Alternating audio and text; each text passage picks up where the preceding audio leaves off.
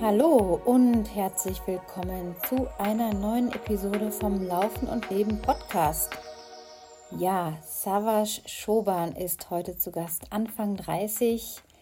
Ein Mann aus, wie er selber sagt, sehr einfachen Verhältnissen. Ein Kind, ja, das früh lernen musste, klarzukommen. Eine nicht ganz einfache Lebensgeschichte hat und genau das macht es ja oft so spannend, was dann aus den Menschen wird, wenn sie eines Tages eine Entscheidung treffen, die ihr ganzes Leben in eine andere Richtung lenkt. Und genauso ist es bei Savas vor erst wenigen Jahren geschehen. Ähm, vielleicht kennt ihr ihn schon aus dem Film, Kinofilm Trail der Träume, habt vielleicht auch schon von seinem Buch gehört mit demselben Titel. Und ja, bis es dazu kam, ist Savas einen wirklich sehr, sehr steinigen Weg gegangen und gelaufen und geradelt. Er ist wirklich das, das Paradebeispiel für jemanden, der einfach macht und nicht lange labert. Savas hat gleich mal die klassische Halbmarathon- und Marathon-Distanz übersprungen und ist direkt 100 Kilometer als erstes gelaufen, als eines seiner ersten Abenteuer von Hamburg nach Bremen in seine Heimatstadt und hat dann gedacht, ach, wenn das geht, geht auch mehr. Mittlerweile ist er einer der, würde ich sagen, größten Extremläufer, die man zumindest in Deutschland kennt. Er ist vor eineinhalb Jahren ein ganz großes Projekt gestartet und zwar ist er in Peru durch die Wüste in die Anden ins Hochgebirge, von dort aus weiter durch den Dschungel gelaufen und hat 5200 Kilometer abgelaufen. Das muss man sich mal vorstellen. Das sind 87 Ultramarathons in 87 Tagen. Und Savas ist so bodenständig und so cool drauf. Wir hätten Stunden reden können. Wir, das, das Vorgespräch hat schon den Rahmen gesprengt. Dann sind wir endlich ins richtige Gespräch eingestiegen, haben da auch kaum Ende gefunden. Ich war noch so voller Fragen, habe dann aber entschieden, wir machen jetzt mal einen Punkt. Es geht sicherlich hoffentlich in einer weiteren Episode weiter im Gespräch mit ihm. Hört jetzt selber mal rein. Ich will euch nicht länger auf die Folter spannen. Noch ganz kurz in eigener Sache gibt es etwas, was ich euch gerne mitteilen möchte. Und zwar findet im Mai, am 3. Mai-Wochenende über dreieinhalb Tage wieder ein Trailrunning Camp statt. Exklusiv nur für Frauen sei an dieser Stelle gesagt. Und zwar geht es um kleine, eine kleine Auszeit in den Bergen, das Trailrunning spielerisch erlernen mit Techniktraining, einem kleinen Special, gemütliches Beisammensein, einem schönen Rahmenprogramm. Schaut einfach in den Shownotes vorbei und das sowieso immer alles aufgeschrieben, auch alles, was ihr noch zu Savage finden könnt. Und jetzt geht es direkt weiter ins Gespräch. Viel Spaß beim Anhören.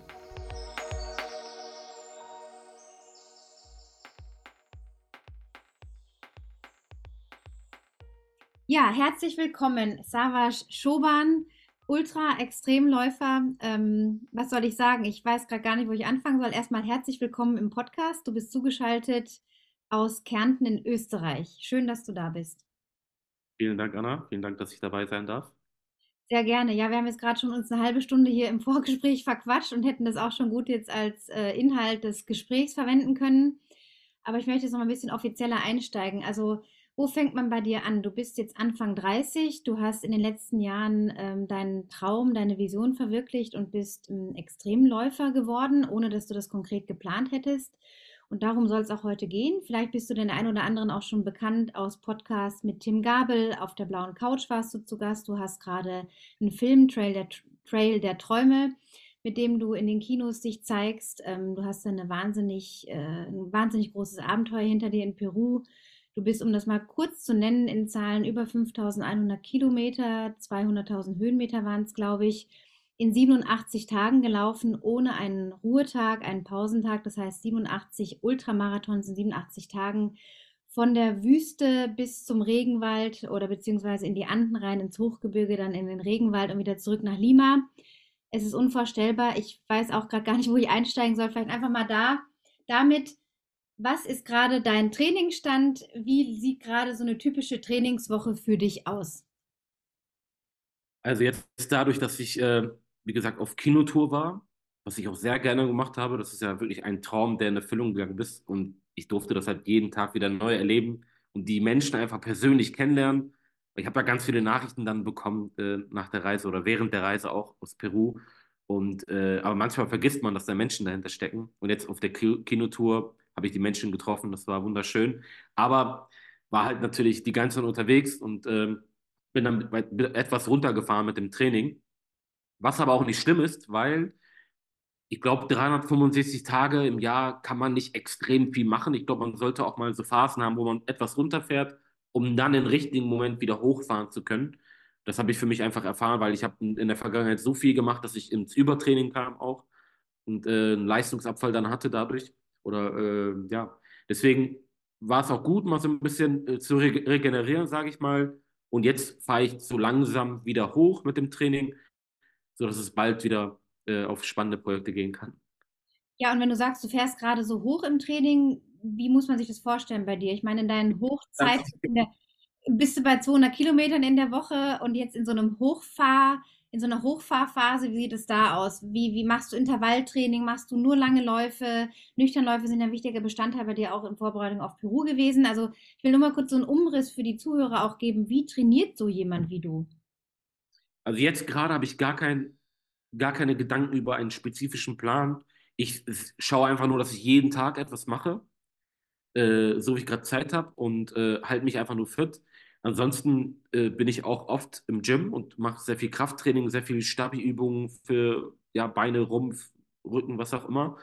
Ähm, und deshalb mache ich auch so dreimal die Woche zurzeit. Äh, ansonsten schaue ich, genieße, genieße ich es auch gerade, einfach mal loszulaufen, ohne die Uhr anzuschalten ich schaue gar nicht wirklich, äh, wie viele Kilometer ich mache.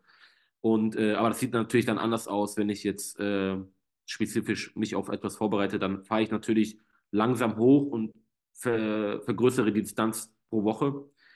Ähm, ja, natürlich mit viel Laufen und wie du es schon gesagt hast, gerade bei so Projekten wie in Peru, wo ich das auch unsupported mache, wo ja da ist kein, kein Begleitfahrzeug, dem ich versorgen mit Wasser und Essen.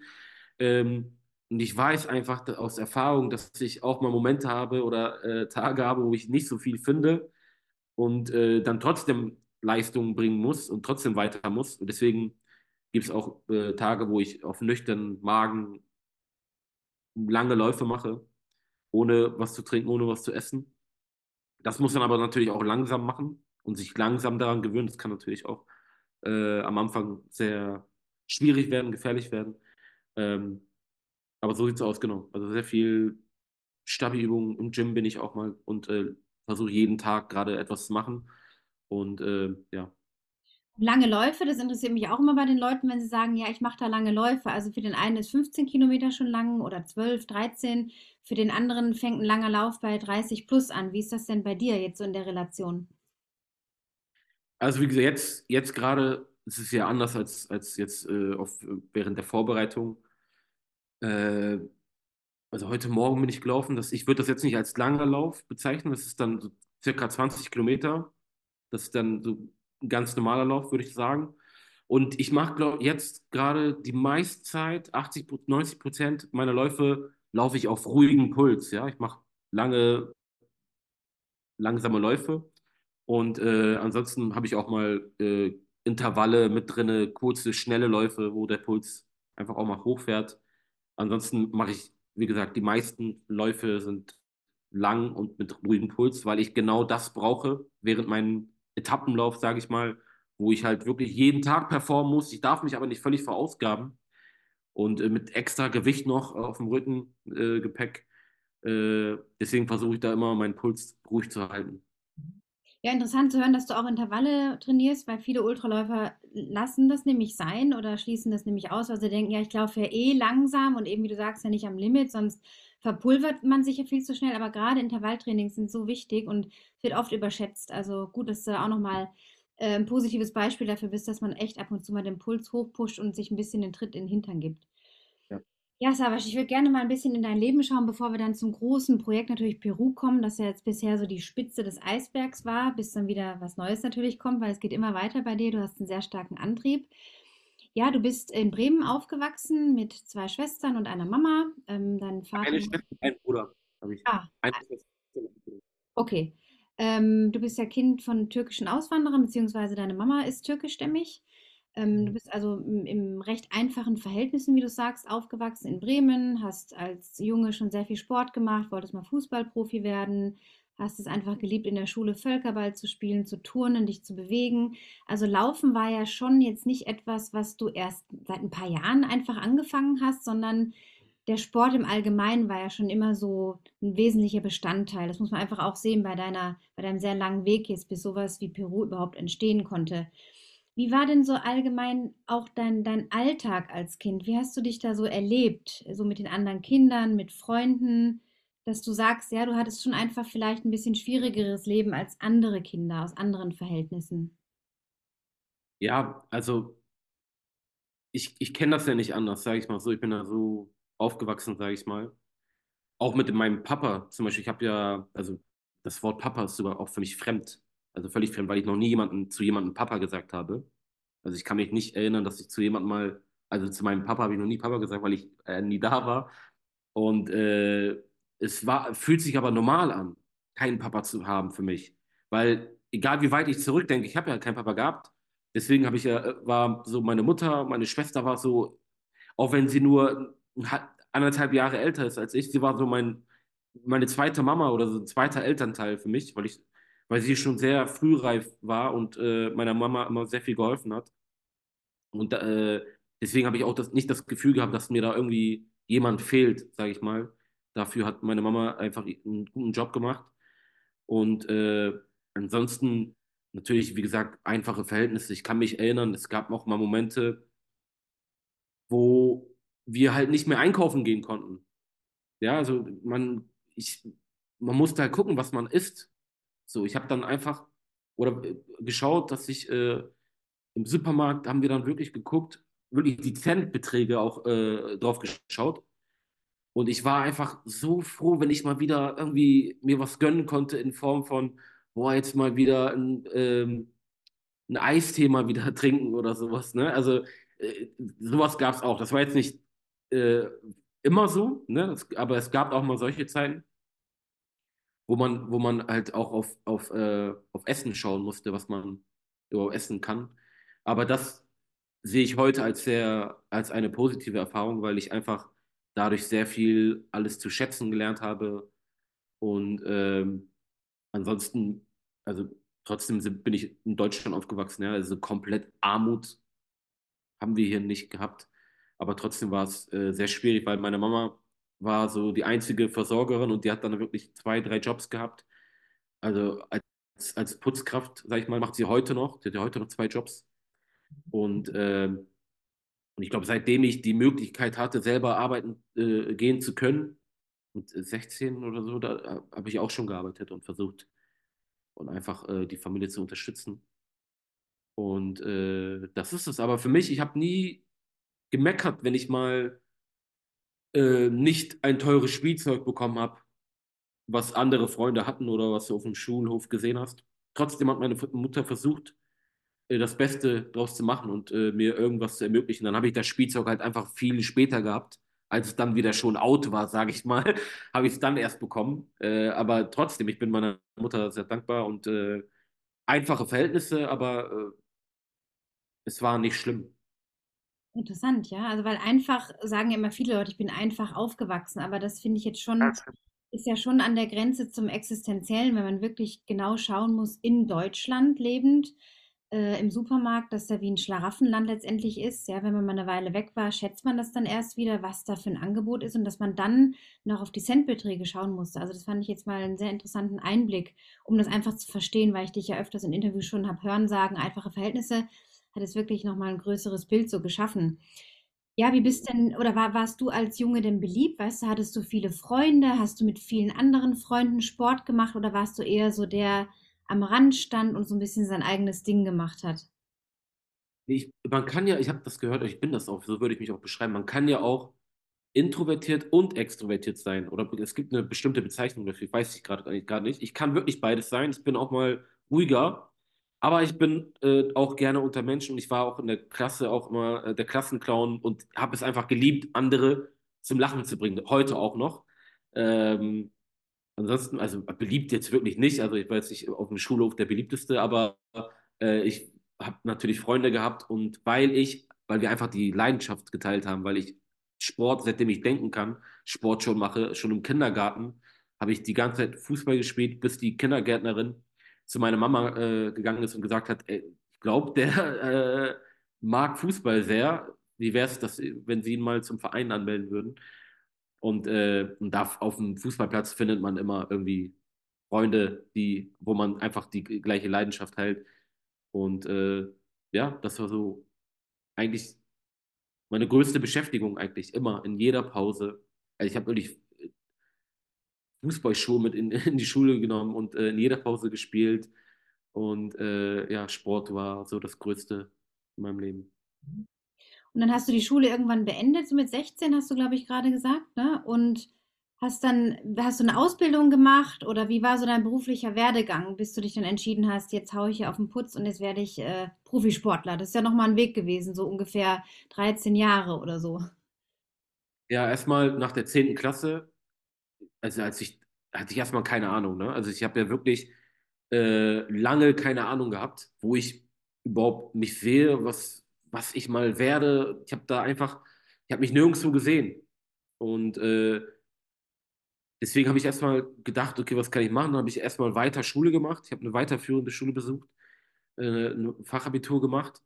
Und dann habe ich, wurde ich immer noch nicht schlau draus und habe immer noch nicht gewusst, was ich machen soll.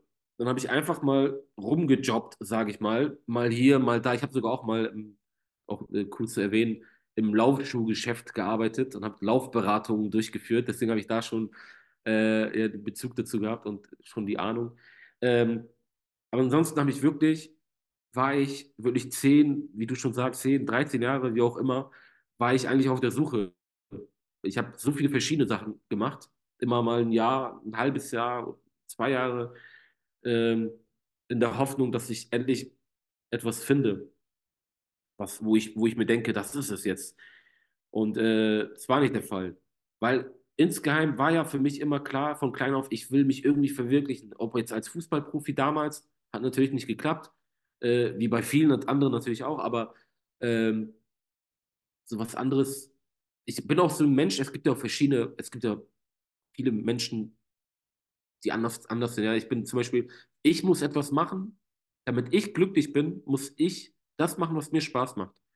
Ich glaube, ich könnte nicht glücklich werden, wenn ich äh, irgendwo arbeite, wo ich, wo ich keinen Spaß daran habe.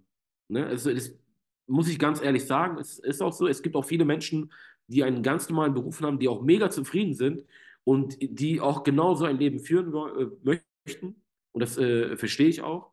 Aber für mich, ich, ich, ich war immer so, ich muss mich verwirklichen und war, aber ich habe nie den Mut gehabt, mal zu sagen, ja, du hast doch eine Leidenschaft, dann geh doch diesen Weg und versuch da doch mal was zu machen, weil ich einfach diesen Mindset nicht damals hatte, weil äh, dadurch, weil ich so aufgewachsen bin, weil meine Mama, ja, sie hat mir nicht gesagt, folg deiner Leidenschaft, folg deinen Träumen, mach das, was dir Spaß macht. Ich bin mit Existenzängsten groß geworden. Meine Mama hat von klein auf gesagt, hier, mach eine Ausbildung äh, hier bei der Bank, das ist doch ein guter Beruf und ähm, ich, das nehme ich ihr auch nicht übel, ne, weil ich verstehe auch, sie kommt aus sehr, sie kommt aus sehr ärmlichen Verhältnissen aus der Türkei, äh, konnte nicht mal zur Schule gehen und äh, deswegen ja, hat sie sich halt immer Sorgen gemacht. Ähm, das würde ich bei meinen Kindern jetzt einfach aus meiner Erfahrung anders machen, dass, dass ich die fördere, wenn die eine Leidenschaft haben. Natürlich erkenne ich das auch sofort, weil ich selber eine Leidenschaft für etwas habe. Und ähm, aber dadurch bin ich halt, das hat mich erstmal lange Zeit gekostet, weil ich äh, einfach nicht darauf gekommen bin, wie, warte mal, das macht mir doch Spaß und ich kann doch das machen. Und dadurch ist, äh, habe ich dann irgendwann trotzdem eine Ausbildung gemacht, relativ spät, immerhin als Sport- und Fitnesskaufmann, ja, hat was mit Sport zu tun gehabt, habe dann als Personal Trainer gearbeitet und äh, war dann aber trotzdem, das ist ja trotzdem nicht das, womit ich mich verwirkliche. Und äh, so saß ich dann ganz auf meinem Balkon in Hamburg, Hamburg noch, ähm, und aus einer melancholischen Laune heraus äh, habe ich dann eine spontane Idee gehabt, wo ich mir gedacht habe, ich muss irgendwie was machen. Keine Ahnung, wie ich dazu, äh, darauf kam. Ich dachte mir, ich kaufe mir jetzt ein gebrauchtes Rad und fahre jetzt einfach los. Ich dachte mir erstmal, wohin denn? Da habe ich mir ein Ziel gesucht. Dann äh, dachte ich mir, Sevilla. Warum Sevilla? Das ist in Südspanien, in Andalusien. Ich war mal für ein paar Monate äh, in, in Sevilla damals, wo ich noch jünger war, äh, habe bei einer spanischen Gastfamilie gelebt und das ist mir dann eingefallen direkt als Ziel. Dachte ich mir, okay, das ist lang, weit genug für, für eine Herausforderung einfach. und äh, habe mir dann ein gebrauchtes Rad besorgt und bin dann sechs Tage später ohne Vorbereitung, ohne irgendwie einen Plan zu haben, äh, bin dann einfach losgefahren, ohne viel nachzudenken und habe mich einfach in die Situation begeben. Und auf dieser Reise hat sich alles verändert. Auf dieser Reise habe ich das wirklich lieben gelernt, das Abenteuer an sich, ja, was es mit mir macht, dass mir das Spaß macht, auch jeden Tag an die vermeintlichen Grenzen zu gehen. Und, äh, und in diesem Moment, also auf dieser Reise, das war dieser Moment, wo es Klick gemacht hat, wo ich gesagt boah, das ist es, so wonach ich mein Leben lang gesucht habe, weil ich habe es direkt erkannt, das ist so wie mit dem Verliebtwerden, ja, wenn du, wenn du jemand, wenn du in eine Person dich verliebst, dann weißt du das einfach sofort, ja, du weißt es einfach vom Gefühl her. Und das war in dem Moment auch, da dachte ich mir, boah, jetzt habe ich mein, endlich mal eine Vision erschaffen. Ich weiß noch, noch bevor ich überhaupt in Sevilla ankam, ich musste während dem Radfahren täglich mehrere Stunden, habe ich ständig daran gedacht und habe schon geträumt und habe mir vorgestellt, oh, was ich noch alles machen kann.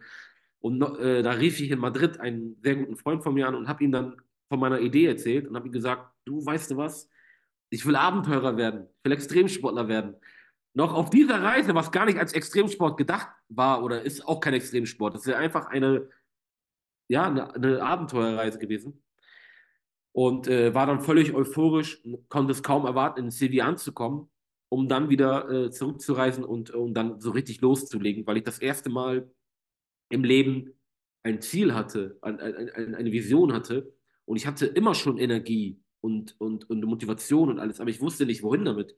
Und das erste Mal konnte ich jetzt all meine Energie in etwas reinstecken, wo ich weiß, das macht mir Spaß, das ist meine Leidenschaft. Und äh, ja, und das war so der Start für mich. Ich stelle mir das gerade so vor, man, man, du fährst dann da so und dann macht es wie so ein Peng, so ein inneres Peng. Und plötzlich ist es da, das Gefühl. Das ist ja, ich meine, wie wenige Menschen erleben das, weil die meisten sind ja in ihrem Trott und gehen ihrer Arbeit nach. Und du hast ja auch gesagt, ja, die sind auch vielleicht dann zufrieden. Ich glaube eher, viele Menschen sind nicht so zufrieden, weil sie, weil sie gelernt haben, sich anzupassen in einen Kontext von Arbeit und Job. Und da ist ein Chef und da sind die Angestellten. Und du wirkst ja eher wie jemand, auch jetzt mit dem ganzen Peru-Projekt, wo wir aber noch gleich drauf zu sprechen kommen, du lässt dich halt nicht gerne einboxen oder eintüten. Du brauchst so eine, so eine, so eine Freigeistigkeit auch und das dir zu erlauben, was du möchtest. Und das unterscheidet eben das eine Prozent, würde ich jetzt mal sagen, der Menschen, die dann ihr Leben anders in die Hand nehmen. Also ich meine, auch so eine Reise mit dem Rad, das sind ja auch einige tausend Kilometer gewesen von Hamburg nach Sevilla da stelle ich mir jetzt auch vor, okay, du schnappst dir da den alten Gaul, ja, also nicht diese schickimicki 10.000 Euro Carbonrad und whatnot, sondern ein Klapper, also deutlich äh, schlechteres Rad und fährst mit einfachen Mitteln dahin. Also wie, wie hast du denn dann deine Route oder woher wusstest du denn, wo du hin musst anhand von Google Maps oder dass da auch Radwege sind und nicht auf Autobahnen auf einmal gerätst oder so? Also da musst du noch Essen planen du musst da an Getränke kommen, eine Unterkunft finden. Wie hast du das dann gemacht? On the go ja, oder ein bisschen Vorausplanung? Genau, das ist, ich habe einfach keine Ahnung gehabt. Ich habe gar nichts geplant. Also ich bin einfach los und äh, dachte mir, ja, ich, ich gucke einfach. Und, äh, und habe mich einfach in die Situation begeben und habe einfach spontan darauf reagiert. Ne? Ich habe natürlich über Google Maps, ich bin auch nicht den direkten Weg nach Sevilla gefahren, bin dann über Umwege so wie ich Lust hatte. Und habe mir die Route so selber erstellt und von Tag zu Tag immer geschaut. Äh, ja, und dann kam es auch trotzdem mal vor, dass ich in Frankreich auf der Autobahn gelandet bin und dann war da die Polizei und dachte, hey, du musst hier raus. Und dann, oh, tut mir leid. Das war, also das war auch, ich habe ich hab sogar, äh, es gibt sogar noch ein Video davon auf, auf meinem YouTube-Kanal, weil ich einen Tag vor der Reise, das war ja alles, ging ja schnell, ich habe ja, ich glaube, ich habe noch einen anderen Radfahrer, Radfahrer getroffen, der weitaus mehr Erfahrung hat und der hat gesagt, wie, warte mal kurz. Ich plane ein halbes Jahr für meine 800 Kilometer Tour und du wie sechs Tage und du fährst. Das meine ich. Und ich bin einfach losgefahren und er meinte, äh, genau, ich habe ich hab, äh, ich hab mir ein Video das gedreht, einen Tag vorher, dachte ich mir, okay, ich mache jetzt was Spannendes, vielleicht filme ich da ein bisschen was. Und äh, das Video gibt es jetzt immer noch auf meinem, auf meinem Account und ich, ich, ich kann es mir heute nicht mehr anschauen, weil das nicht mehr ich bin. Aber das ist auch was Tolles, weil man die Entwicklung sieht. Äh, und das sage ich auch, indem du dich halt immer wieder herausforderst und immer dich traust, was Neues zu machen, äh, wirst du dich so schnell weiterentwickeln, weil das ist ja gar nicht so lange her, Aber ich bin, wenn ich mir das ansehe, ich muss wirklich mit dem Kopf schütteln und sagen, was mache ich da? Ja, aber das ist wirklich positiv, weil ich sage auch immer wirklich, du bist heute nicht der, der, der du letztes Jahr bist, der warst. Und nächstes Jahr bist du auch ein ganz anderer Mensch, weil ich mich halt immer wieder herausfordere und sich dadurch die Grenzen verschieben oder ich noch mehr Erfahrung sammle. Und äh, das Video ist immer noch online. Ich habe es normalerweise hätte ich, hätte ich es offline genommen, weil ich denke, ey, ich kann mich damit nicht mehr identifizieren. Aber ich habe genau dadurch, mit meiner, dadurch, dass viele Menschen gesehen haben, hey, der hat ja gar keine Ahnung, äh, was er da macht, aber der hat es einfach geschafft mit reiner Willenskraft. Das hat so vielen Menschen äh, Mut, Mut gemacht und Mut gegeben, auch äh, weil insgeheim wollten viele auch so eine Tour machen, haben aber Ängste gehabt oder sich nicht getraut oder gedacht, nee, das schaffe ich gar nicht und was, wenn das? Und da mit diesem Video habe ich die Angst von vielen Menschen weggenommen, die auch diese Leidenschaft hatten und äh, sich einfach nicht getraut haben, weil ich habe wirklich, wirklich auch heute auch ein, äh, äh, einen Freund, den ich dadurch kennengelernt habe, der hat mir eine E-Mail geschickt, nachdem er das Video gesehen hat auf YouTube, hat mir mit, mit 50 Fragen Ne, so eine lange E-Mail mit Savasch, was hast du da äh, Gepäck und wo hast du übernachtet? Und da ich so, Stefan, ich habe mir wirklich dran, ich so, mach dir gar keinen Kopf, du, also mach dir, du stellst zu viele Fragen, mach einfach. Und äh, wie gesagt, ich habe dann auch im Nachhinein, jetzt auch auf der Tour, auf der Filmtour, jetzt äh, habe ich so viele Menschen auch getroffen, die damals auch das Video gesehen haben und äh, dann auch eine Tour äh, gestartet haben und aus der Depression rausgekommen sind dadurch. Also auch sehr viel Positives. Und äh, das macht mich natürlich stolz und das ist auch der Grund, warum ich das Video immer noch drinstehen habe, obwohl ich jetzt ein ganz anderer Mensch und ganz andere Erfahrung, vieles anders gemacht hätte. Aber äh, ja, das war so der Start. Der Schöne ist ja immer die Entwicklungen zu sehen und selber auch so ein bisschen so schmunzeln zu können. Oh Gott, wie war ich da so drauf? Und da war ich in den Anfängen, aber das war genau das, was damals halt dran war. Und das, das ist einfach schön, darauf zurückzuschauen. Wie hast du denn diese Reise auch finanziert? Ich meine, du bist ja sehr lange auch unterwegs gewesen oder länger. Ähm, das kostet ja auch alles, selbst wenn man in einfachen Unterkünften lebt und so weiter. Hast du da dann Angespartes genommen oder wie hast du das finanziert? Ja, ich habe Angespartes gehabt, weil ich habe als Personal Trainer gearbeitet und äh, mir die Zeit dann einfach genommen und äh, konnte die Reise so finanzieren. Also ich habe keine Sponsoren oder so gehabt. Mhm. Äh, und ja, ich habe es aber zu der Zeit einfach, genau, einfach aus Angesparten. Ja, aus diesem Projekt, du warst dann eine Weile in Sevilla, auch bei dieser ehemaligen Gastfamilie und bist dann irgendwann wieder zurück äh, nach München, nach Deutschland und hast dir gesagt, so, das war jetzt mal die Tour mit dem Rad, äh, ich laufe jetzt aber mal. Dann kam ja erstmal noch davor geschaltet dein erster Marathon. Du hast auch gleich mal die Marathondistanz übersprungen, hast dir gesagt, nee, also ich laufe jetzt mal zu meiner Family von Hamburg nach Bremen. Warst ja da vor Jahren mal noch in Hamburg auch wohnhaft und bist dann die knapp 100 Kilometer nach Bremen gelaufen. Also es war ja noch ein ordentlicher Marath äh, Ultramarathon, zweieinhalbfache Marathondistanz. Und ähm, hast dann ja wahrscheinlich auch gemerkt, okay, da, da brennt einfach das Feuer für mehr. Und dann ja. kam später dieses Projekt München-Istanbul, das waren dann 45 Tage, 2250 Kilometer knapp. Auch das ist ja wirklich, das habe ich auch im Vorgespräch zu dir gesagt, so ein Sprung. Also die Leute reden ja so oft von, oh, ich mache da den Etappenlauf mit sechs Etappen in den Alpen und dann bereiten die sich ein Jahr vor und dann haben die 250 Kilometer und das meine ich jetzt auch nicht klein zu reden, aber das ist so eine ganz andere Bubble. Und du sprengst ja wirklich diese Grenzen, ja, so auf von dem, was möglich ist. Und, und dieses Commitment zu sagen, ich bin der Abenteurer, an das hältst du dich ja ständig, also fortlaufend. Und auch dieser Lauf, diese 45 Tage, das ist ja auch das mit deiner Herkunft, warum ich da vorher nochmal nachgefragt habe, finde ich so interessant, weil du da ja eher unschöne Erfahrungen gemacht hast und kannst ja gleich selber erzählen, wie die Leute dich da wahrgenommen haben, was dir aber dann in Peru vollkommen zugute gekommen ist. Also auch da diese Weiterentwicklung zu sehen, was macht Sprache, was macht Verhalten, wer bin ich, wie kann ich zu mir stehen und was erlebe ich auf diesen Reisen. Du hast ja unzählige Länder auch durchlaufen auf dem Weg nach, nach äh, Istanbul. Ja, wie war denn da deine Planung? Weil die Radreise war ja mit wenigen paar Tagen nur geplant. Wie viel Zeit hast du dir denn und Training dann auch für diese München-Istanbul-Geschichte gegeben? Boah, ich weiß gar nicht, wann so der Punkt war, wo ich gesagt habe, jetzt ist der erste Tag der Vorbereitung. Das weiß ich gar nicht, ich, weil ich durchgehend immer trainiere. Und ich glaube, wie gesagt, mein Rad habe ich in Sevilla stehen lassen, habe ich meinem Gastbruder Mario geschenkt und bin dann zurückgereist mit dem Flieger und äh, konnte erstmal gar nicht mehr wieder weiter Radfahren und bin halt weiter gelaufen noch. Aber das Laufen war, habe ich ja schon gesagt, war vorher auch schon immer ein Teil äh, in meinem Leben. Und da fing ich aber auch an, dadurch, dass ich die Radreise gemacht habe und mit längeren Distanzen, habe ich die Idee gehabt, ich mache jetzt längere Distanzen mit dem Laufen. Und äh, durch diesen Lauf von Hamburg nach, nach Bremen, was auf keinen Fall einfach war, das war auch mit sehr viel Schmerz und hat auch lange gedauert. Äh, aber danach dachte ich mir, wie, warte mal, das war auch so, so, so ein Moment, wo ich dachte, boah, es geht ja, es geht ja mehr. Wenn ich das schaffe, was geht noch? Und dann kam halt der, der, der Sprung halt direkt, wo ich gesagt habe, ich laufe jetzt von München nach Istanbul. Und äh, da haben auch viele gesagt, warum? Lauf doch erstmal durch Deutschland, das doch auch. Ne? Ich so, nein, ich, ich versuche größer zu denken, ich, ich schaffe das, ich kann das.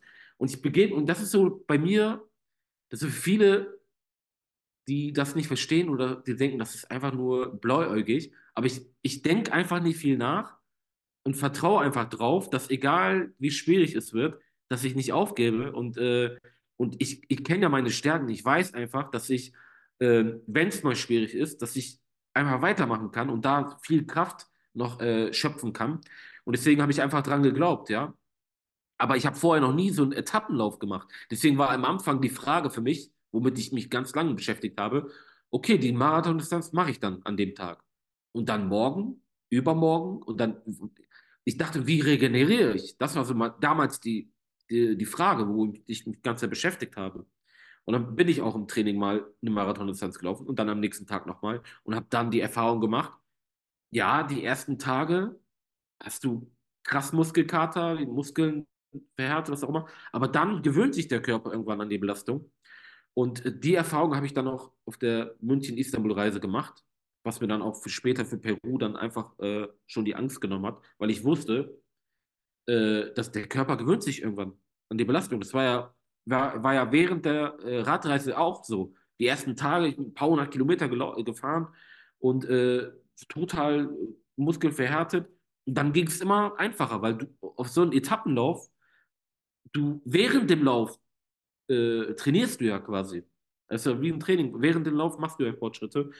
Und äh, deswegen, das war so die Erfahrung, die ich dann auf dieser Reise gemacht habe. Ähm, und du hast ja gesagt, zu, zu meiner Herkunft und, und die Route. Und äh, äh, mein Ziel war ja Istanbul, ja, gerade auch wegen meiner Herkunft. Und ich war noch nie in, so wirklich in Osteuropa. Da dachte ich mir, okay, ich habe ein Ziel, Istanbul, das macht Sinn, äh, nach, äh, nach Türkei zu laufen. Und der Weg ist aber auch das Ziel, weil ich war noch nie in Osteuropa, da habe ich viel Neues zu sehen, sage ich mal. Und, äh, aber ich habe mir gar keine Gedanken gemacht, ne?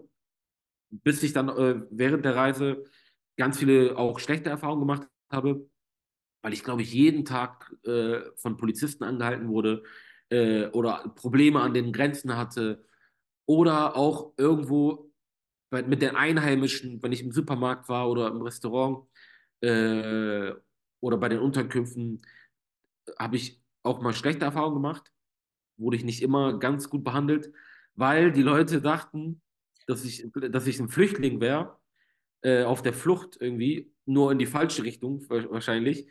Äh, und das war, da, daran habe ich gar nicht gedacht, bevor ich losgelaufen bin, dass mir das so passieren könnte. Aber ich sehe, ich habe halt dunkle Haare und dunkle Haut und äh, könnte so als Flüchtling durchgehen. Ähm, das war, hat mir, das war sehr schwierig für mich auf dieser Reise. Äh, nicht nur, weil es nervig war, dass man immer mal angehalten wurde und was auch immer. Einfach wirklich, ich habe echt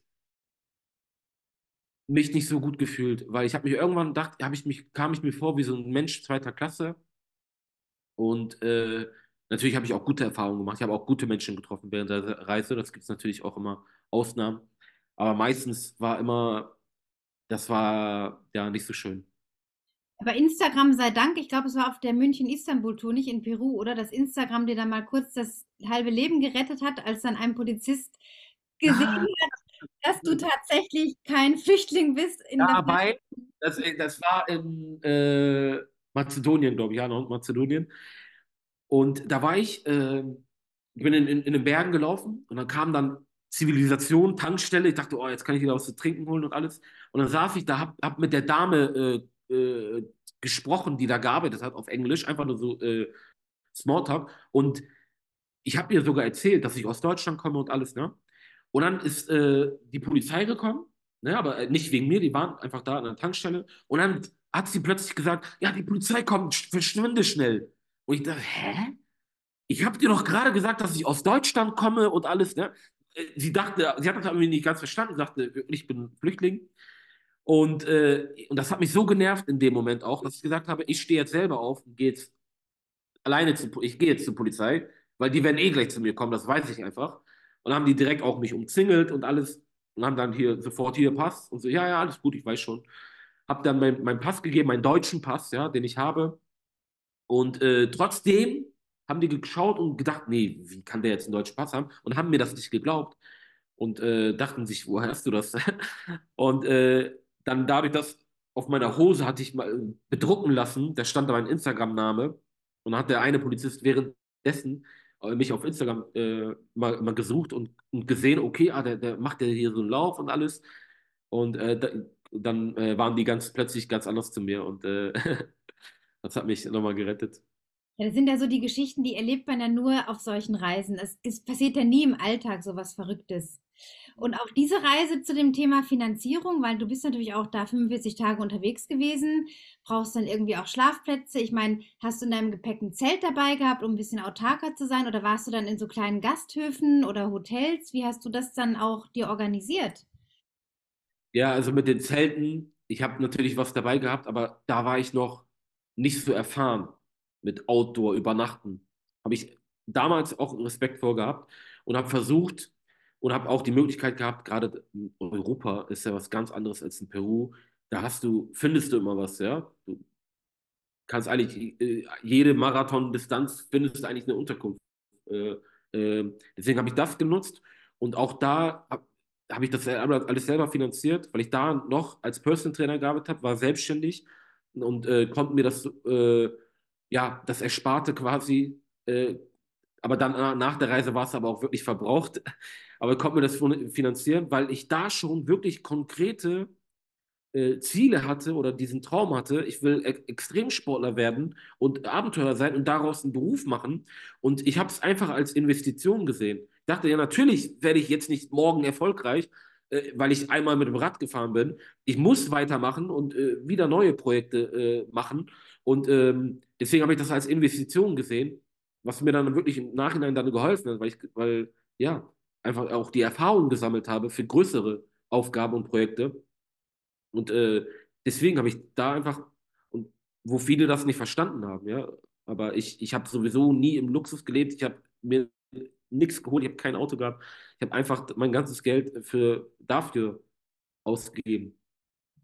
Und das kam dir dann ja später auch zugute für Peru. Da kommen wir gleich noch dazu. Mich interessiert jetzt gerade, Savas ist unterwegs in der weiten Welt, in Europa, auf diesem Wahnsinnstrip. Deine Mutter in Bremen zu Hause mit deinen Geschwistern. Wie ist das denn für deine Familie so gewesen? Also, oder deiner Mutter auch vielleicht bis heute so? Wie hat sie deine Entwicklung aufgenommen? Also erstmal, glaube ich, äh, schockt die, glaube ich, fast nichts mehr. Ne? Äh, ich könnte jetzt egal was sagen, die würden sagen, ja, okay, typisch Savage. Ähm, weil ich nicht nur jetzt mit dem Extremsport, weil ich immer im Leben, ich habe so viel gemacht, immer so viel ausprobiert und gemacht. Ich, ich überrasche mich ja immer selber damit, weil ich selber immer nicht meinen nächsten Schritt kenne und ich überrasche mich selbst. Und deswegen habe ich ja auch wirklich äh, die Einstellung, dass ich äh, niemals nie sage und offen bin für Veränderungen und dadurch ergeben sich halt so viele Dinge. Und ähm, jetzt aus heutiger Sicht auch mit meiner Familie, die haben es natürlich nie verstanden, jetzt also vor der, vor der Peru-Reise auch, äh, warum ich das überhaupt mache und nicht einen ganz normalen Beruf ausübe oder meinen beruflichen Perspektiv äh, Perspektiven folge. Und äh, das war für mich immer schwierig, aber ich bin immer schon so gewesen, dass ich, wenn ich etwas machen will, dann, dann mache ich das auch weil einfach auch ich verstanden habe, dass meine Familie das nicht versteht.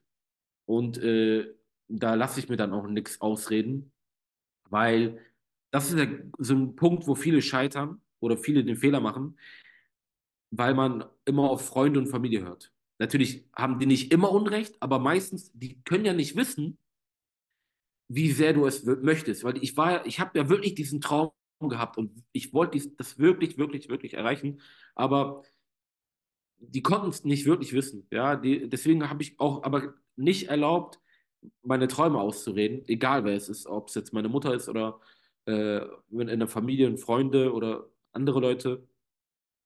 Und äh, deswegen habe ich da wirklich auf niemanden gehört und bin, bin meinen, meinen Träumen gefolgt. Und das war für mich aber auch schwierig, weil ich wirklich alleine damit war. Und äh, ich hatte auch wirklich keine Unterstützung oder sowas. Und äh, aber das sage ich auch wirklich, wenn du einen Traum hast, dann bist du damit alleine.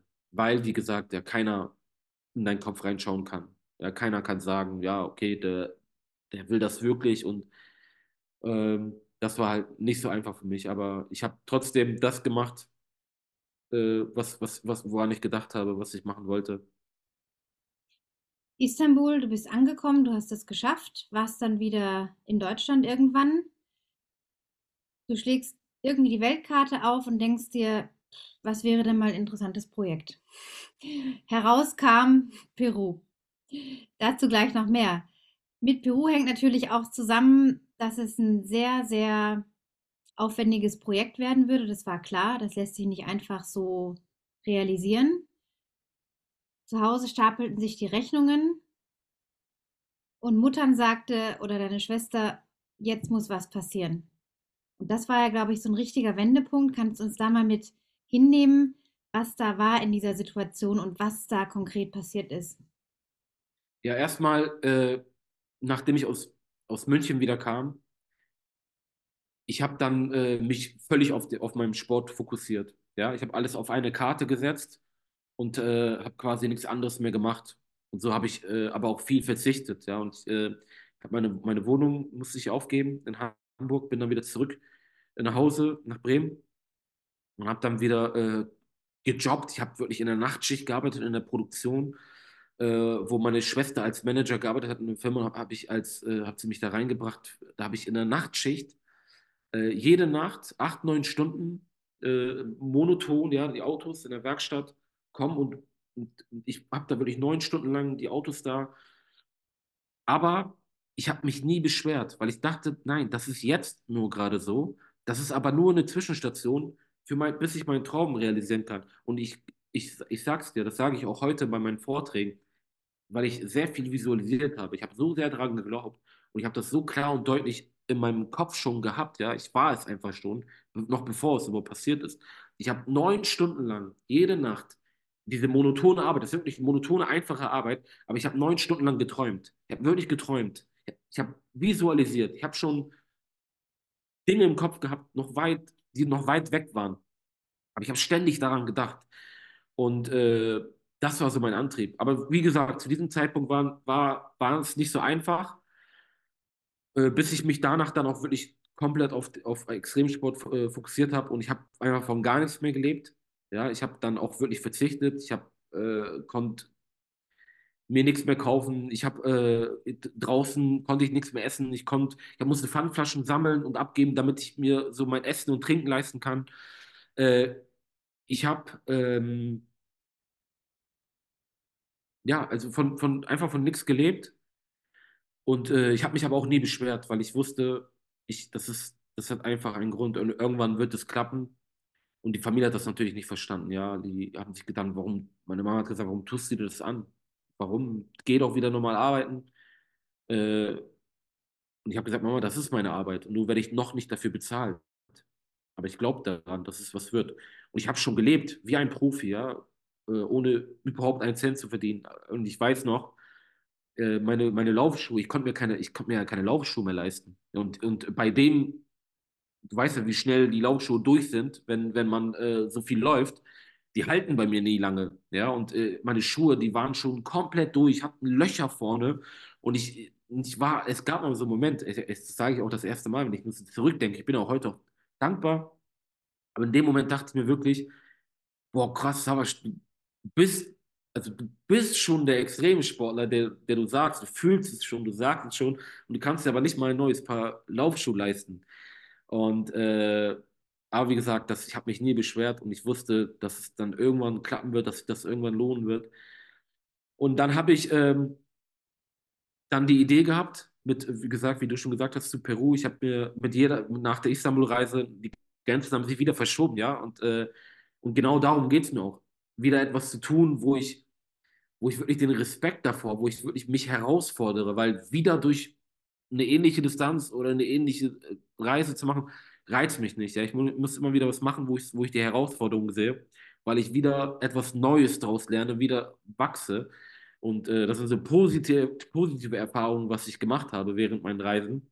Ich bin äh, als ganz anderer Mensch wieder zurückgekommen und äh, viel positiver. Das hat was sehr Positives mit mir gemacht. Viel geduldiger, viel ruhiger und ähm, alles, was dazugehört. Ähm, und das wollte ich wieder erfahren. Und, äh, und deswegen habe ich, hab ich gedacht, Savasch, versuch mal grenzenlos zu denken jetzt. Ne? Schau dir die Weltkarte an und schau dich mal um, wo wäre so ein Lauf mit am spannendsten und, und auch sehr herausfordernd. Und ich habe geguckt und ich, hab, ich, kam irgendwie auf Peru. Irgendwo habe ich es aufgeschnappt und ich habe Peru mal gehört, ja. Ich habe mich nie damit beschäftigt. Und aus Interesse habe ich mich das erste Mal damit beschäftigt. Und äh, dann gab es auch mal Erlebnis, wo ich in Hamburg war, in der Stadt. Da habe ich auf dem Boden so, so irgendwas gesehen und habe es aufgehoben. Das war eine Armband mit der peruanischen Flagge drauf. Und das war für mich so, hä? Ganz ein Schockmoment, weil das hat sich so angefühlt. Ich glaube ja auch an Schicksal, ja.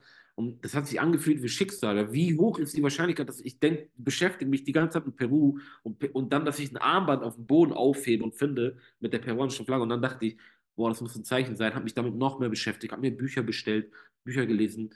Und je mehr ich mich damit beschäftigt habe, desto mehr habe ich mich in das Land verliebt, noch bevor ich überhaupt da war.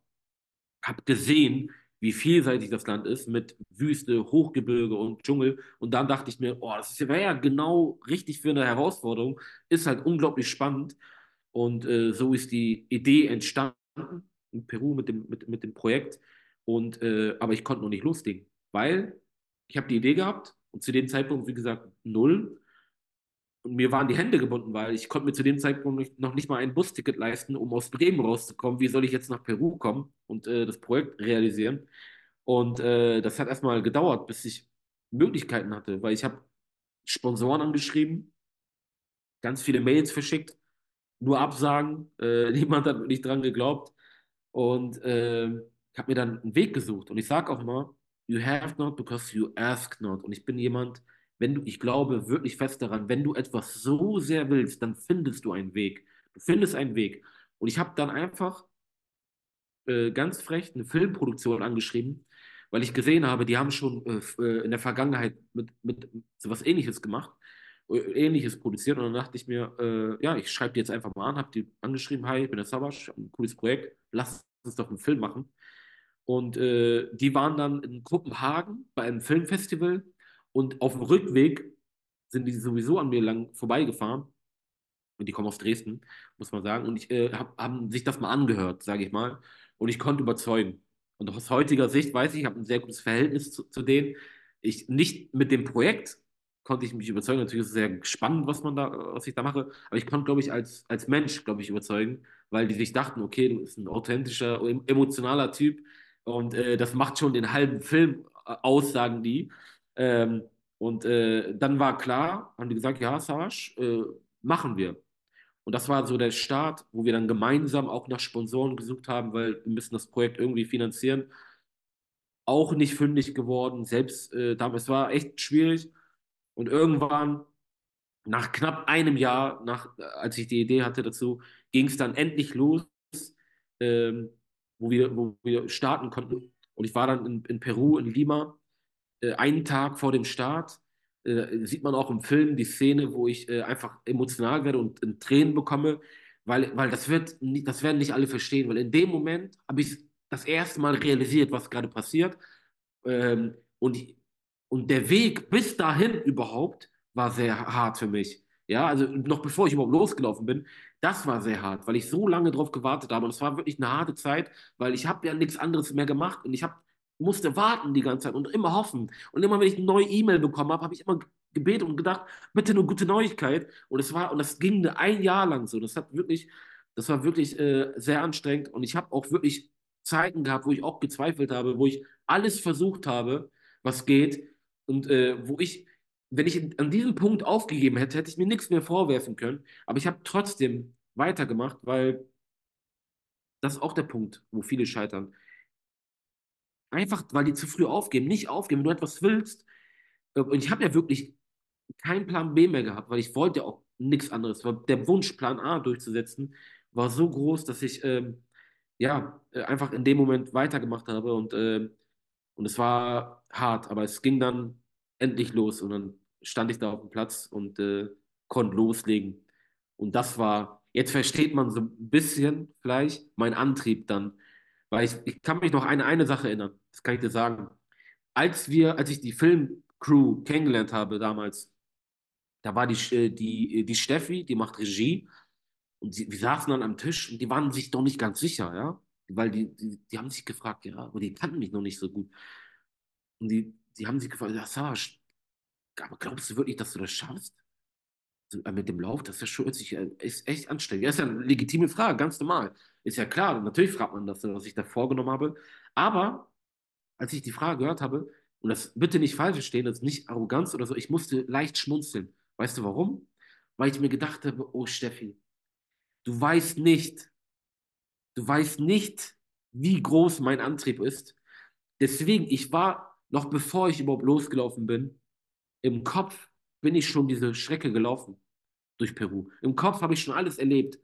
Und weil der, weil der Wille so groß war, dass du, wenn der Wille so groß ist und dein Antrieb und das Warum du das auch machst, so groß ist, dann denkst du gar nicht an das Scheitern. Das ist gar keine Option. Und das, deswegen musste ich so schmutzig. Ich so, nein, Steffi, glaub mir, ich schaffe das. Egal, egal wie schwierig es wird, egal was ich erleben werde in Peru. Und ich weiß selber nicht, was passieren wird. Ich war noch nie in Südamerika. Diese Bedingungen in Peru mit der Höhe und alles habe ich vorher nicht gehabt. Aber ich weiß einfach, der Wille ist so groß, dass egal was passieren wird, ich laufe weiter. Und deswegen war ich mir so sicher und, äh, und das ist so mein Antrieb gewesen. Also auch dieser Wendepunkt, der eben, was ich ja so vorhin meinte, dass da äh, alles zusammenkam und du letztendlich ja nur diesen einen Weg zugelassen hast, nämlich dass es auf die Strecke gebracht wird. Und das zeigt ja, dass es geklappt hat. Und auch deine Mama wird natürlich heute besonders stolz auf dich sein, das kann ich mir vorstellen. Ähm, und es zeigt auch, dass dieses Dranbleiben an der Vision, das versetzt letztendlich auch die Berge. Dieses wirklich im Kopf macht es so viel aus, ob wir etwas schaffen können oder nicht. Und du nutzt halt natürlich auch den Sport, um dich selber zu erfahren und zu channeln und deine Energie, du hast ja sehr viel Energie, auch in sowas reinzugeben und scheust ja keinen Weg und keine Anstrengung. Also auch das ist ja immer leicht, wenn man die Kohle hat und irgendwie tausend Sponsoren, sich dann irgendwo ins gemachte Nest zu setzen. Aber das macht es ja noch mal schwieriger, noch mehr eine Herausforderung, dass du dir eben alles selber erarbeiten musstest von der Pike auf. Also auch da wirklich allergrößten Respekt. Ich muss gerade mal nur mein Handy einstecken. Moment, sonst schmiert es gleich ab. Ja.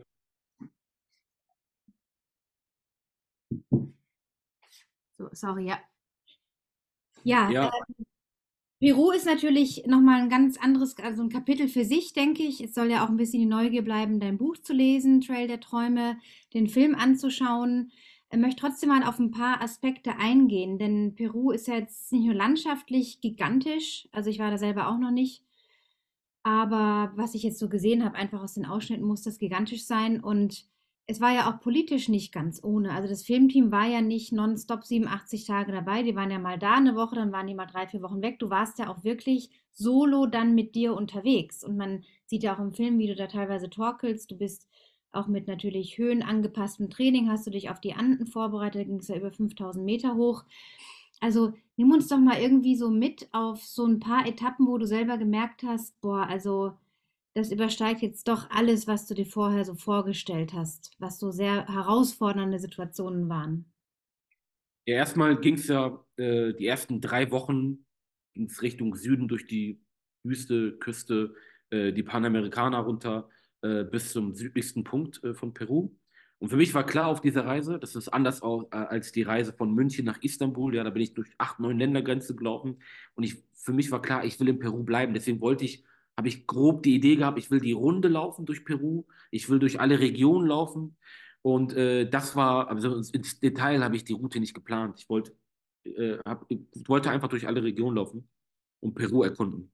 Und als ich dann an, am südlichsten Punkt ankam, dann ging es äh, quasi äh, Richtung Anden, Richtung Gebirge. Und das war äh, eine große Herausforderung für mich, was ich noch nie hatte, weil äh, der Wechsel von Wüste ins, ins Hochgebirge ging ganz schnell. Weil ich bin innerhalb von ein, zwei Tagen, glaube ich, von null auf fast 5000 Höhenmeter gestiegen. Und äh, ohne mich zu akklimatisieren und auf dieser Höhe ist generell sehr wenig Sauerstoff, braucht aber der Körper, um einfach am Leben zu bleiben. Und deswegen habe ich die sogenannte Höhenkrankheit ganz stark gehabt. Das sind so Symptome wie Kopfschmerzen, Schwindel, fast Bewusstlosigkeit. Und äh, weil ich wegen der Distanz bin ich immer so schnell hochgekommen. Und auf dieser Höhe war ich vorher noch nie, äh, weil ich halt einfach, ja, ich war noch nie in Südamerika überhaupt oder noch nie äh, so hoch im Gebirge. Und äh, das war wirklich ein krasser Moment. Aber man sieht auch im Film auch, wie ich sehr viel zu kämpfen hatte. Man sieht mich schreien, weil ich einfach panisch nach Luft schnappe. Das war nicht aus Erschöpfung oder aus Schmerz. Ich habe panisch nach Luft geschnappt. Und, äh, und in dem Moment habe ich geweint, aber auch gelacht. Und das Kamerateam, die auch da waren, die haben sich gedacht, oh nein, die haben sich so Sorgen gemacht, dachten, hat er seinen Verstand verloren? Was ist los mit ihm? Äh, aber ich habe in dem Moment mir gedacht, boah, das ist jetzt gerade so ein Moment, äh, wo sich die Grenzen verschieben. Und diese Grenzen, die sich verschieben, das ist einfach eine Erkenntnis, die du in dem Moment gewinnst, ja. Und, äh, und damit wirst du automatisch stärker. Das ist nichts Körperliches. Das ist so wirklich, du erkennst, boah, jetzt, das ist jetzt so meine, an die Grenzen, wo du ankommst und äh, die durch, äh, durchbrichst quasi. Und äh, das war so ein Moment. Und äh, das, die konnte ich dann überwinden. Mhm. Ja, und in den Anden, ähm, von den Anden ging es dann in den Dschungel rein. Natürlich auch da Herausforderungen wahrscheinlich mit sehr unterschiedlichem Getier und sehr schwierigen Trails, kann ich mir vorstellen. Wie hast du denn da auch so unterwegs dein, dein Essen und Trinken und äh, wieder auffüllen und Schlafplatz und sowas gesucht? Also das sind so die logistischen Sachen, die mich da total interessieren, die ich jetzt noch gar nicht so irgendwie mir vorstellen kann, wie man das denn weiß, weil du bist ja im gewissen Risiko, du kannst jetzt einfach sagen, ich probiere es jetzt mal zwei Tage, wenn du kein Wasser mehr hast, hast du ein Problem. Also es ist ja nicht wie in, in westlichen Gefilden, wo dann mal eine Tankstelle oder so ist, ne, sondern du ja. weißt einfach nicht, was kommt dann da, wie hast du das gemacht? Also es, gibt ein, es gab einige Herausforderungen in Peru. Erstmal die verschiedenen Klimazonen. Ich bin in der Wüste gewesen und habe einen krassen Sonnenbrand gehabt, weil die Sonne auch da ganz anders ist. Dann war ich plötzlich äh, ein, zwei Tage später bei dem Wechsel im Schneesturm, ja, und in den Anden, wo es sehr kalt war und äh, wo ich dann froh war, in den Dschungel zu laufen, weil ich wusste, jetzt wird es wieder heiß, mit, mit äh, hoher Luftfeuchtigkeit, auch wieder ganz anderes Wetter.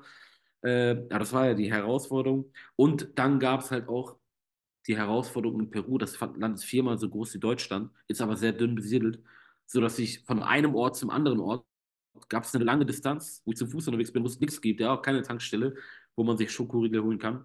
Und das war, wo ich mir oft den Kopf zerbrochen habe. Und das war so der Moment, wo ich äh, ja, vielleicht eine Packung Kekse in meiner Tasche hatte und das musste dann halt reichen für als, als Abendessen, als Frühstück, bis ich dann wieder was finde. Und das, ist, das hat mir dann geholfen mit den nüchtern, nüchtern Trainieren. Äh, auch das leider, daran gewöhnt sich auch der menschliche Körper. Ich habe, glaube ich, jeden Tag 8000 Kalorien verbrannt und war ständig, äh, äh, die Akkus waren ständig leer und das war wirklich, äh, ja, sehr viel Willenskraft, was mich dann auch manchmal äh, weitergebracht hat. Ähm, ja, aber es war auch die Schwierigkeit da immer. Ich glaube, ich habe täglich nach was zu essen und zu trinken gesucht. Also das war täglich meine Aufgabe. Ähm, aber es war jetzt nie so, dass es lebensgefährlich wurde. Ich habe jetzt nicht äh, mehrere Tage nichts getrunken. Das war, ich habe natürlich immer auf die Karte geschaut und habe dann immer was gefunden. Ja, äh, man, manchmal war es halt ein bisschen kritischer, wo ich dann länger nichts getrunken habe und dann irgendwo ankam eine, eine, kalte Cola mit Eiswürfel und Zitrone und das war dann so für mich wieder so ein Moment äh, zu dem Punkt, wo man das zu schätzen lernt.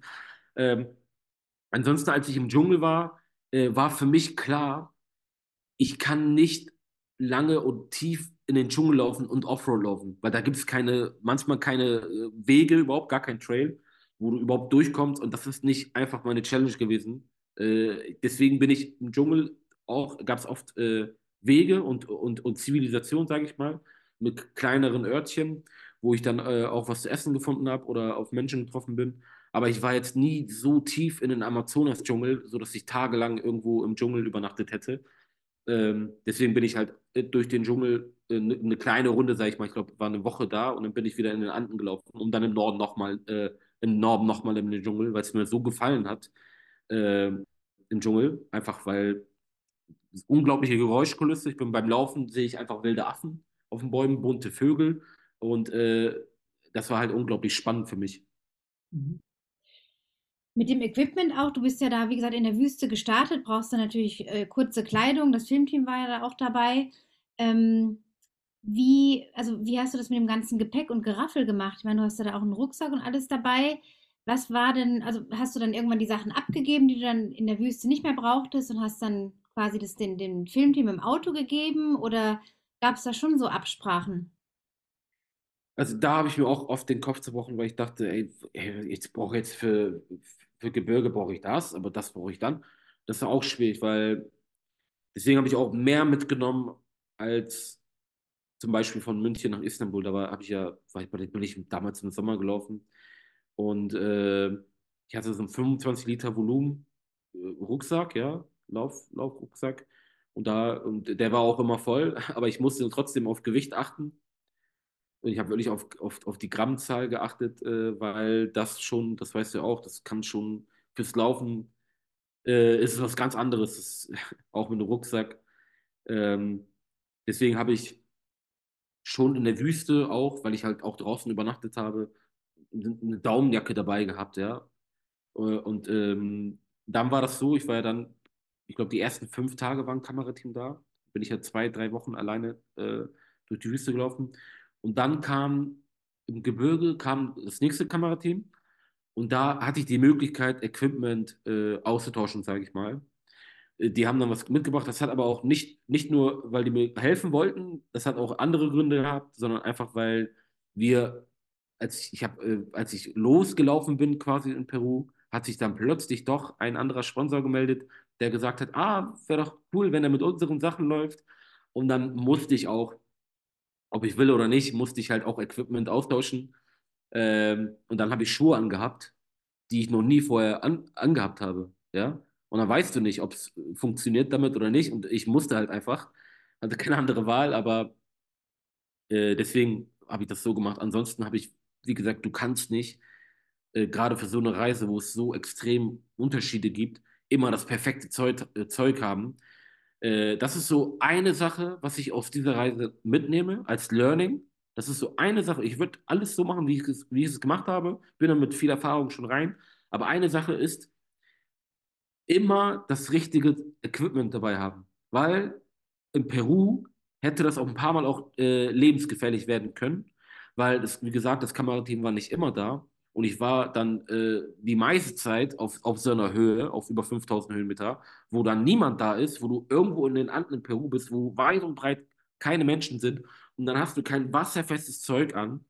Und dann regnet es auf über 5000 Höhenmeter.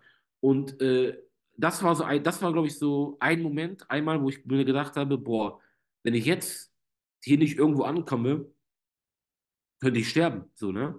Und äh, aber auch, das ist auch so eine andere Sache, anderes Thema jetzt. In der Notsituation lernst du plötzlich auch, dass du doch weiterlaufen kannst, auch wenn du müde bist. Ne? Das, das hat mich natürlich auch im Positiv, also auch so einer Negativsituation nochmal was Positives rausgezogen, was mich nochmal stärker gemacht hat.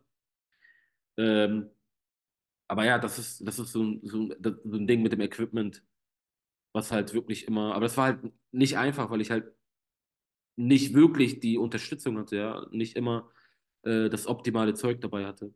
Ja, man muss ja auch sein Geraffel dabei haben, seine Pässe, seine Karten, seine Geld, Powerbank, Handy, das sind ja alles Sachen, die dürfen ja alle nicht abschmieren oder nass werden, dann ist ja alles im Eimer oder der Live, der Live-Tracker natürlich auch, ne? Das ist ja. ja da habe ich, da hab ich äh, wasserfeste Tüten gehabt, äh, wo ich, wo ich äh, Elektronik und, und Pässe und alles weiter äh, konnte ich da. Konntest du auch mal, auch eine andere Frage, konntest du auch mal duschen in den 87 Tagen öfters mal oder war das immer ja. nur Katzenwäsche mit irgendwelchen Feuchttüchern? Also erstmal, ähm, habe ich natürlich die meiste Zeit draußen übernachtet, weil es, wie gesagt, nicht anders ging äh, in Peru. Gerade mit den Distanzen kommst du nicht immer irgendwo an. Ähm, aber wenn ich, ich habe immer gesagt, wenn ich die Möglichkeit irgendwo habe, auch mal in einer Unterkunft zu, äh, zu schlafen, zu duschen, duschen zu können, dann mache ich das. Ähm, und irgendwann im Gebirge war es halt so kalt und nass, da konnte ich nicht immer meine Sachen waschen. Ich habe dann vielleicht ein Wechselzeug gehabt, habe dann immer damit äh, abgewechselt ne, mit den Sachen, bis das andere dann wieder trocken wurde. Aber ich habe dann einfach aufgegeben, habe gar nicht mehr gewaschen, meine Sachen. Und äh, dementsprechend habe ich auch äh, gerochen, sage ich mal. und ich sag's dir, ich war irgendwo in den peruanischen Anden, habe eine kurze Pause gemacht, habe mich irgendwo hingesetzt, ne, ganz alleine in einem Gebirge und habe so gerochen. Und ich dachte, oh, irgendwann mal wieder ankommen, mir frische Kleidung kaufen und äh, wieder gut riechen, ne? Das ist es. Und äh, das meine ich, man lernt so die kleinsten Dinge zu schätzen. Das war auch das allererste Ding, was ich äh, gemacht habe, als ich in Lima ankam und die Interviews waren zu Ende und dann hat das Kamerateam mich gefragt, Savas, du hast es geschafft, was willst du als erstes machen? Wollen wir eine Pizza essen gehen? Ich habe gesagt, bitte fahrt mich in ein Einkaufscenter, ich will mir frische Kleidung kaufen. Und äh, darauf habe ich mich äh, sehr gefreut, wieder normal oder gut zu riechen. Wie ist es mit der Motivation denn gewesen? Also in 87 Tagen hat man dann vielleicht doch mal das ein oder andere Tief so. Äh, was, wie hast du das dann gemacht? Wenn mal so ein, so ein Moment kam, wo du gemerkt hast, boah, jetzt muss ich mich heute aber besonders aufraffen. Ja, auf jeden Fall. Also manchmal, äh, ich, ich habe dann irgendwie auf 4700 Höhenmeter übernachtet, wach morgens auf, schau raus, alles kalt und, äh, und dann musst du alles abbauen erstmal, ja. Deine Hände sind komplett eingefroren und dann musst du dich halt irgendwie ein bisschen pushen, dass du, aber für mich, wie gesagt, was mich motiviert hat, ist wirklich äh, das Ungewisse, was ich jeden Tag hatte. Ich habe jeden Tag so viel Neues gesehen und ich wusste immer nicht, was ich heute erleben werde und das hat mich immer motiviert. Äh, das ist ja auch ein Traum durch Peru, die Landschaften. Und das hat mir, diese, diese Neugier hat mich einfach immer äh, angetrieben, weiterzulaufen.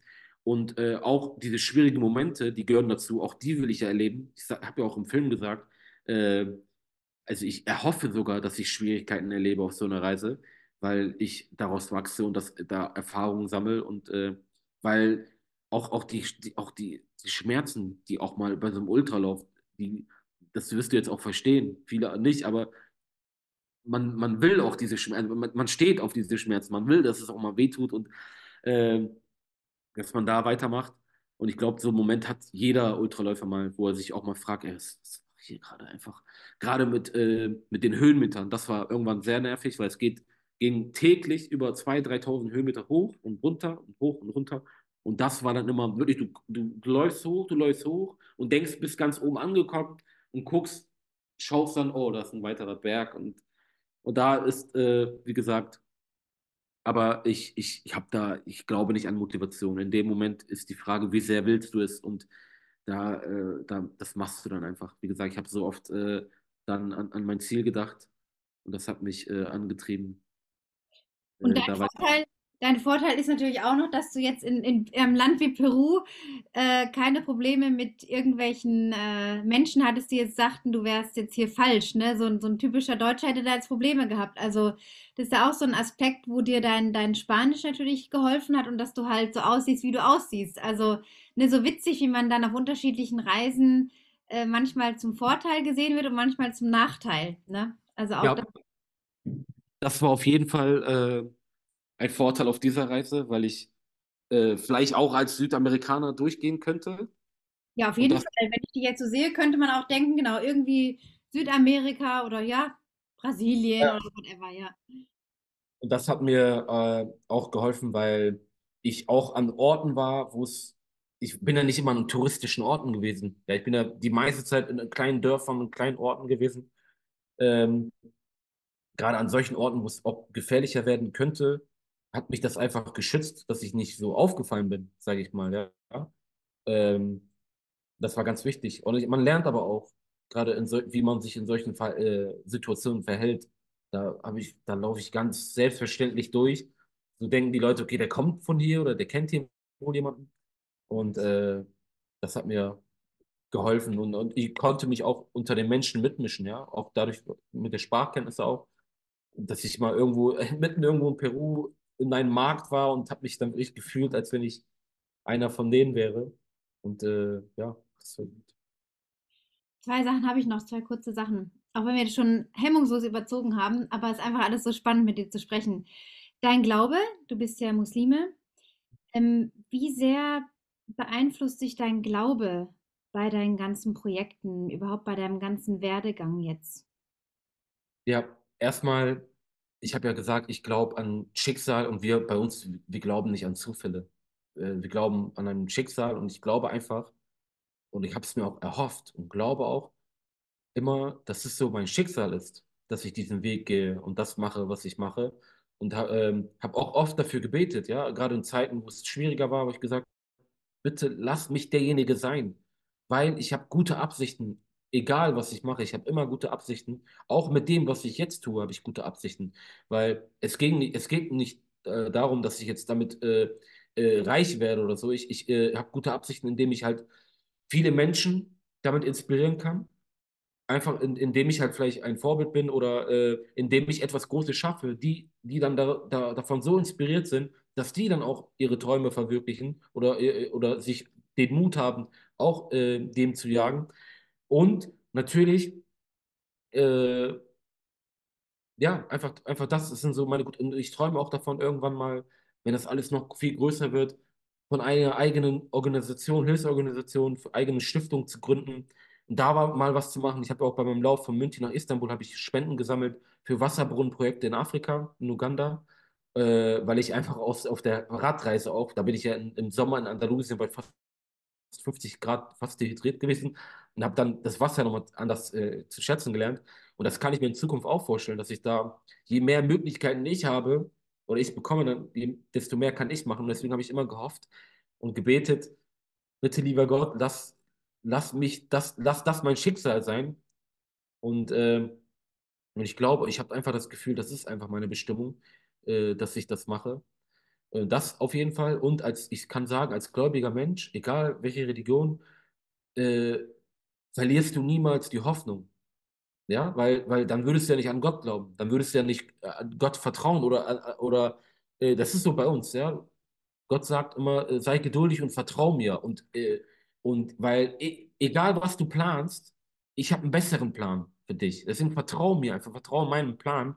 Und selbst wenn etwas nicht funktioniert, dann hat das einen Grund. Und wie oft ist das so, dass wir zurückblicken und sagen, oh, zum Glück hat es nicht äh, funktioniert, weil ich jetzt was viel Besseres mache. Und ich kann das wirklich sagen. Ich wäre jetzt heute nicht der, der, ich bin, wenn andere Sachen vielleicht äh, geklappt hätten. Und, und, und daran glaube ich, deswegen verliere ich niemals die Hoffnung, auch wenn es mal schwieriger wird. Und, äh, und während meiner Reise natürlich auch. Ne, man hat die Szene gesehen im Film, wo ich, bevor ich losgelaufen bin, war mir das so wichtig, wo ich gesagt habe, stopp, stopp, stopp, ich habe was vergessen, ich muss nochmal beten. Dann habe ich kurz mit Gebet gesprochen und innerlich nochmal, das ist wie so ein Schalter, den ich umschalte. Und mir gesagt, okay, Sarah, stell dich drauf ein, es wird mal schwierig, kalt, nass und du wirst mal Hunger haben. Äh, und das ist in, von, von diesem Moment an bin ich dann in einem ganz anderen Modus, wo ich dann wirklich einfach ganz anders durchhalte oder aus meiner Komfortzone bewusst rausgehe. Und äh, viele fragen mich, hast du nicht Angst, ganz alleine irgendwo in der peruanischen Wildnis zu übernachten? Ganz alleine. Ich sage, ja, ich fühle mich nie alleine, weil ich ja, weil ich an einen Gott glaube, der mich äh, beschützt, weil ich ein Ziel habe und, äh, und gute Absichten dabei habe. Und äh, ja, es gibt mir sehr, sehr viel, sehr, sehr viel Positives. Es macht mich jetzt außerhalb von meinem Sport jetzt einfach zu einem besseren Menschen, weil ich, äh, weil, weil ich dadurch viel reflektierter bin. Ja, ich äh, hinterfrage mich immer, ich versuche immer ein besserer Mensch zu, äh, zu werden und äh, bin nie zufrieden mit mir selbst. Und äh, das, da hilft mir mein, mein Glaube, einfach, einfach ein besserer Mensch zu sein und äh, Gutes zu tun, äh, niemandem was Schlechtes zu tun aber auch an meinen Zielen und Träumen. Das hilft mir einfach auch, dass ich, dass ich weiß, okay, alles ist möglich. Und der Und Glaube kann ja auch befähigen. Das heißt ja nicht, dass wir dann nichts machen, einfach nur warten müssen, was jetzt gerade so der Plan ist, sondern das heißt ja trotzdem, dass man ins Handeln kommen muss, ah, aber auch natürlich, offen bleibt, ne? Dass man offen bleibt, ah, vielleicht gibt es da doch eine andere Möglichkeit, eine bessere Möglichkeit, versuche ich vielleicht die. So, das meinst du ja damit, dass man ne, in Bewegung trotzdem kommt, aber auf das Höhere in sich irgendwie vertrauen kann. Ja, auf jeden Fall. Gerade Menschen, die hart für etwas arbeiten, äh, die, äh, die werden auf jeden Fall dafür belohnt, ja. Das ist ja, und äh, deswegen, also wirklich, das ist so, viele fragen mich, wer inspiriert dich? Mich inspirieren wirklich Menschen, die auch ihrer Leidenschaft folgen und äh, dabei bescheiden sind, hart arbeiten und äh, ja. Was hat es mit äh, Vincent van Gogh auf sich, weil es ja auch zu einem deiner sozusagen Vorbilder in Anführungsstrichen zählt? Was hat es mit dem auf sich? Ich liebe sein Zitat, das hat mich sehr inspiriert und das hat mich, das hat so meine Situation beschrieben, äh, wo es auch schwieriger war oder als ich die Idee zu Peru hatte und mich lange damit beschäftigt habe, äh, als er gesagt hat, im Englischen sagt er, I put my heart and soul into my work, lost my mind in the process. Also ich habe wirklich meine, mein Herz und Seele in meine Arbeit gesteckt und, und meinen Verstand dabei verloren. Und damit meine ich, das ist für mich, viele denken, das könnte sich auch negativ anhören, aber das ist mir passiert, weil ich war so besessen äh, von dieser Idee, von meinem Traum quasi. Ich hab, und man fragt, man sagt ja immer, was hält dich nachts wach? Und ich habe wirklich nachts lag ich im Bett und war so übermotiviert, dass ich sage, ey, ich will jetzt einfach loslegen und äh, habe ständig daran gedacht. Ich habe an nichts anderes mehr gedacht. Mich hat nichts anderes mehr interessiert plötzlich.